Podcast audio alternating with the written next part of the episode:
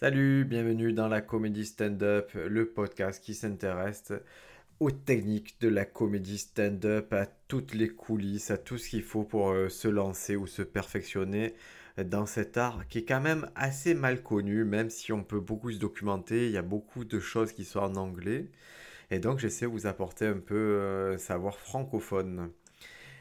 Donc on a vu dans l'épisode précédent euh, ben, l'état d'esprit dans lequel on pouvait monter euh, la première fois sur scène et, euh, et, comment vaincre un peu le trac, quelques astuces. Et maintenant on va passer au palier supérieur.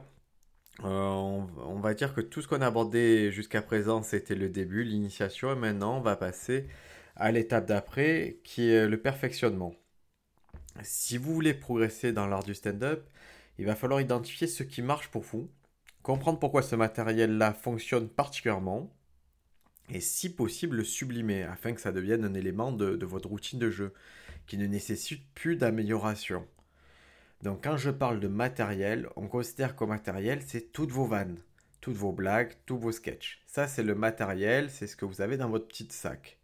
Votre routine de jeu, euh, c'est ce que vous allez amener sur scène régulièrement. C'est la routine, voilà, c'est vos sketchs dans l'ordre que vous jouez. Alors, donc ça, c'est l'amélioration. De l'autre côté du spectre, il va falloir aussi identifier, et sans pudeur ou amour-propre mal placé, ce qui n'a pas fonctionné, ce qui semble bancal à ce stade du développement d'un sketch et s'en occuper, en l'améliorant, le modifiant ou le supprimant tout simplement. On est sur un exercice d'évolution. La création d'un sketch est faite de réussite et d'échec, et si vous ne parcourez pas une route pavée de ces deux éléments, réussite et échec, c'est que vous avez clairement un problème d'analyse. Comprendre et analyser ses prestations, c'est un travail clé pour s'améliorer en comédie, mais, aussi en sport. Euh, les coachs repassent à leurs équipes des morceaux de match, des moments où on aurait pu mieux faire, des moments où tout s'est bien passé en respectant les consignes. Ce travail d'analyse, ça c'est dans plusieurs domaines et très important. Alors moi, ce que je vais vous conseiller en premier, euh, c'est de ne pas porter un jugement trop hâtif sur vos prestations sur scène, car votre cerveau vous trompe. Sur scène, vos impressions sur votre prestation seront faussées, car vous ne serez pas objectif, car la perception est biaisée par la nécessité de performer. Performer, c'est un néologisme pour dire jouer, hein, mais de performer. Et il y a aussi euh, vos humeurs, vos attentes qui vont biaiser votre perception. Imaginez que vous ayez une vanne fétiche, qui à chaque fois que vous la jouez, elle provoque des applaudissements. Et ce soir, quand vous la jouez, vous la faites et pas d'applaudissements. Plus tard, dans vos sketchs, vous improvisez une petite blague de rien du tout. Et là, des rires à gros volume. En sortant de scène, vous allez vous dire Ah là là, ma blague classique en fait n'est pas si drôle que ça. Par contre, ma nouvelle vanne est mortelle. Et c'est une déduction qui est faite dans le feu d'action. Mais cette déduction, je vais vous demander de la mettre en sourdine. Tout simplement parce qu'elle est biaisée par votre perception immédiate. Sur scène, vous aviez de fortes attentes sur votre vanne fétiche et vous n'avez pas ressenti un retour proportionné à ce que vous obtenez usuellement. Donc attente forte plus retour moyen est égal déception. Mais quand vous improvisez votre blague inédite, vous n'avez aucune attente. Et d'un coup, vous obtenez un résultat.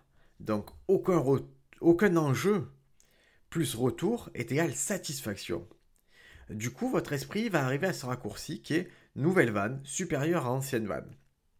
Et vous seriez surpris du nombre de fois où j'ai eu l'impression, en réécoutant ma prestation, l'ancienne vanne a obtenu plus de rire la nouvelle. C'est-à-dire que j'étais persuadé que c'était le contraire, que la nouvelle vanne était plus forte, mais en réécoutant, j'ai eu vraiment la confirmation que qu'en fait je m'étais trompé. Mais c'était sûrement parce que mon cerveau a préféré se nourrir des rires immédiatement sur la nouvelle vanne et les glorifier. Et il a un peu. Et du coup, il a été déçu de, du retour sur l'ancienne vanne. Moi, c'est Anne Romanoff qui, a pris le temps de, bien m'expliquer cette faille dans, dans, la perception de notre travail. Et elle m'a donné le moyen le plus efficace pour ne pas se faire tromper, mais c'est s'enregistrer systématiquement. Et on va aborder aujourd'hui euh, le fait de s'enregistrer en audio. Alors, elle, Anne Romanoff, quoi que vous en pensiez, que vous aimiez son travail ou pas, elle s'enregistre euh, tout le temps. Ses prestations en audio, elle les réécoute le soir à l'hôtel ou le lendemain matin. C'est-à-dire qu'elle a une vraie hygiène de travail euh, qui ne laisse pas de place euh, à l'approximation.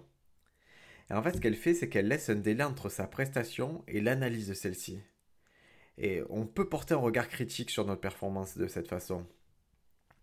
Ça, ça l'empêche pas un peu de qu'un sort de scène, c'est Olana à peu près, mais, mais avec ce décalage-là, elle peut vraiment prendre du recul. J'ai rapidement adopté cette méthodologie et j'en ai ressenti les bienfaits immédiatement. Au lieu de me torturer en sortant de scène, euh, à me poser plein de questions, maintenant je, je sors de ma soirée et je repousse l'analyse à plus tard et je profite de ma soirée tranquillement avec tout le monde. Et en bonus, j'ai découvert que si je réécoutais euh, mes prestations, ça facilitait la mémorisation. Comme quand on entend une chanson plusieurs fois, forcément son assimilation se fait en douceur.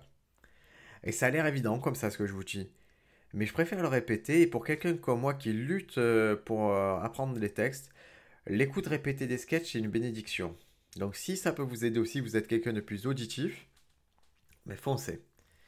Alors comment s'enregistrer? Oh, Tous les téléphones portables aujourd'hui modernes ont une fonction dictaphone. Commencez par l'utiliser pour enregistrer vos passages sur scène et notez-les clairement. Par exemple, vous avez la possibilité d'écrire un passage au Machin Comedy Club du 10 juillet, ben, écrivez-le comme ça. Ça vous permettra d'archiver vos performances et des fois de faire un petit point sur l'évolution de vos sketchs. Personnellement, j'ai investi d'un petit micro Zoom H1, ça vaut 95 euros. Et ça a l'avantage d'être euh, assez petit, de bien capter l'ambiance sonore et de pouvoir stocker un gros volume d'enregistrement. Si par la suite vous voulez, par exemple comme moi, vous lancer d'un podcast, ben, ce micro pourra aussi faire l'affaire. C'est un matériel qui est toujours utile, un micro, donc n'hésitez pas. Si vous voulez faire des interviews, choses comme ça, ça marche très bien. J'ai vu d'autres artistes comme Kan Kojanji utiliser le même matériel. Et en général, le retour de, de mes camarades humoristes sur ce micro est positif. Donc même si l'objet ressemble à une télécommande de Star Trek et que c'est un peu onéreux, allez-y, vous ne serez pas déçus. Après, les téléphones portables, ça, marche très très bien, hein, donc euh, n'hésitez pas. Il y a aussi la fonction enregistrer une vidéo. Malheureusement, ça nécessite un complice dans la salle. Et ça vaut le coup de se filmer de temps en temps, mais ça, ça révèle d'autres choses. On y reviendra dans un prochain podcast, se filmer.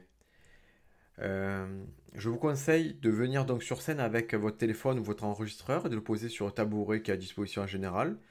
Et plus l'appareil est proche de vous, plus le rendu sonore sera fidèle. Donc voilà, ne le mettez pas en coulisses, vous risquez d'entendre un brouhaha qui est inutile. Alors qu'est-ce qu'on recherche quand on s'écoute? En fait, on va rechercher en premier lieu les problèmes de forme. Dans le feu de l'action, tout peut arriver, et à l'air écoute, on est surpris, autant par les ajouts que par les omissions que l'on a pu faire. On a tendance à ajouter des mots parasites, des scories, et plus tics de langage se développent, plus ils voilent votre comédie.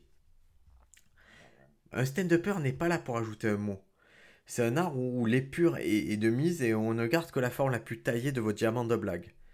Il faut identifier ces mots que vous distillez sans vous en rendre compte. Par exemple, ouais, euh, en fait, euh, voyez ce que je veux dire Vous connaissez la, vérité euh, Tu vois? Ouais, par, Moi-même, j'en ai plein quand je fais ce podcast. J'ai des mots qui reviennent tout le temps. C'est des défauts de langage mais il faut lutter pour les faire fuir de votre sketch et comme moi je essaie de lutter pour les faire fuir de ce podcast. Parce que c'est assez pénible à entendre et ça ça brouille la compréhension.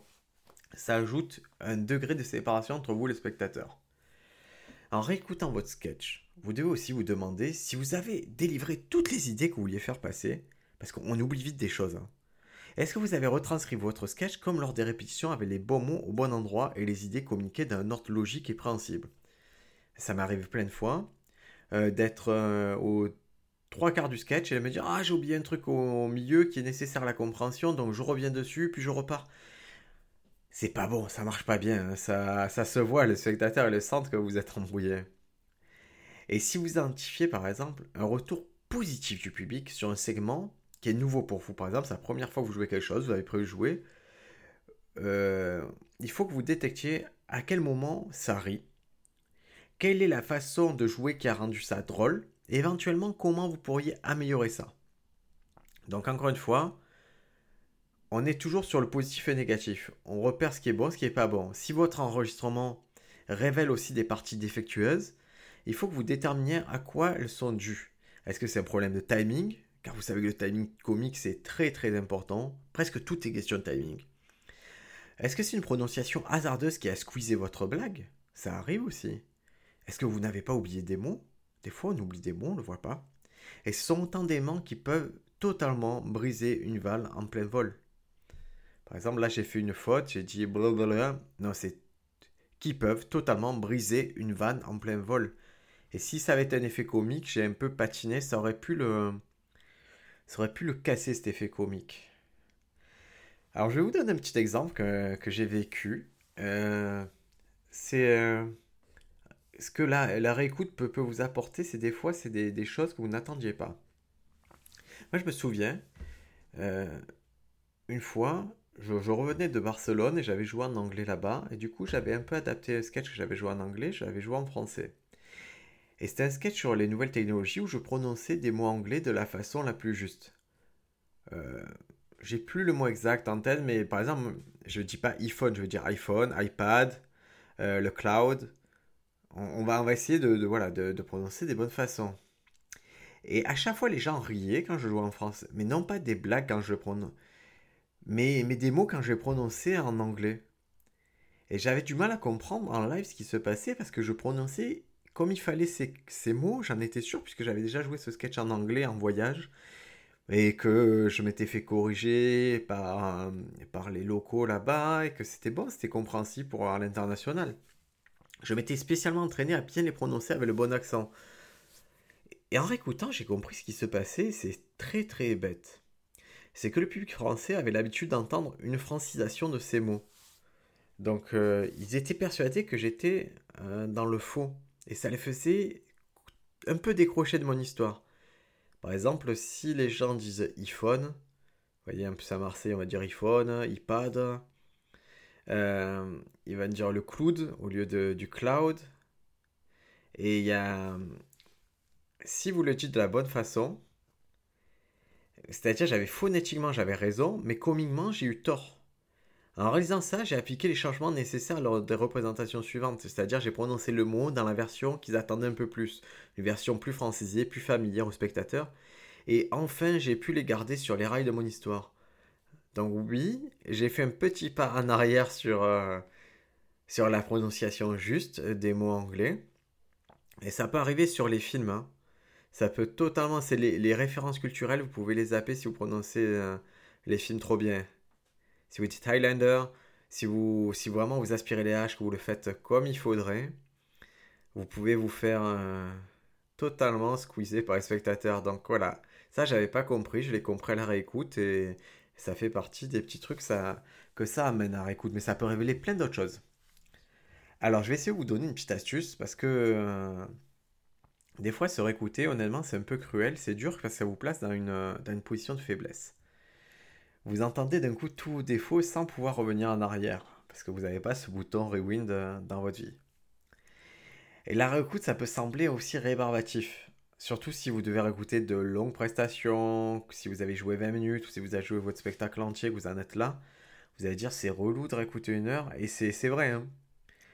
Après, c'est votre métier, donc euh, vous ne devriez pas trop vous plaindre. Mais c'est dans notre nature, personnellement, ça me saoule un peu. Et du coup, j'ai trouvé un petit truc, c'est que je combine ça à l'activité de jouer à un jeu vidéo. Euh, mais un truc paisible comme Hearthstone, un jeu de cartes ou un, jeu au tour par tour, un jeu où, je, où mes réflexes sont pas sollicités. Je suis dans mon activité ludique et je peux m'écouter en même temps. Et quand ça file droit, c'est-à-dire je vois que ça rigole, tac, ok. Et, mais quand j'entends qu'il y a un truc bizarre à l'audio, ou je me le repasse, ou je le note sur le timing sur un petit carnet pour y revenir plus tard.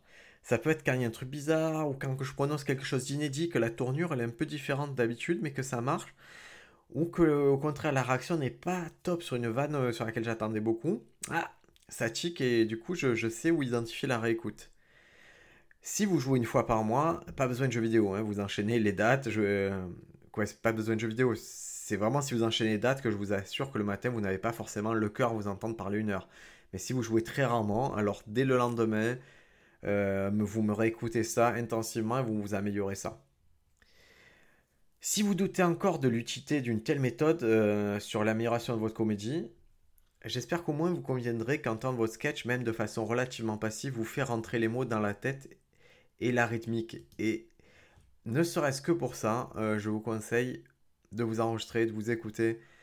Ouais, les stand-uppers que j'aime bien en France, et vraiment, il n'y en a pas beaucoup parce que déjà, il n'y a pas beaucoup de, de stand-uppers, ce que j'estime stand-uppers. Quand j'ai pu travailler avec eux, ils s'enregistraient systématiquement. Et il n'y a pas de hasard dans ce métier. Donc voilà les amis, je fais volontairement court parce qu'on commence à entrer dans des notions un peu plus euh, complexes. J'espère que ça vous sert toujours. Euh, continuez à me faire part de vos expériences. Ça me fait plaisir quand vous faites des premières scènes, quand vous faites votre deuxième scène, quand vous faites un nouveau sketch. Euh, pour certains, il y en a qui m'ont envoyé une affiche de spectacle. Ben, je suis très content pour vous. Euh, si ça a pu vous aider ce podcast, c'est bien. Si le futur livre peut vous aider ou aider les nouvelles générations, ben, j'espère que vous le recommanderez. En attendant, on bosse dur, on s'enregistre, on se réécoute et on fait des bons sketchs. C'est ça le plus important. À la prochaine.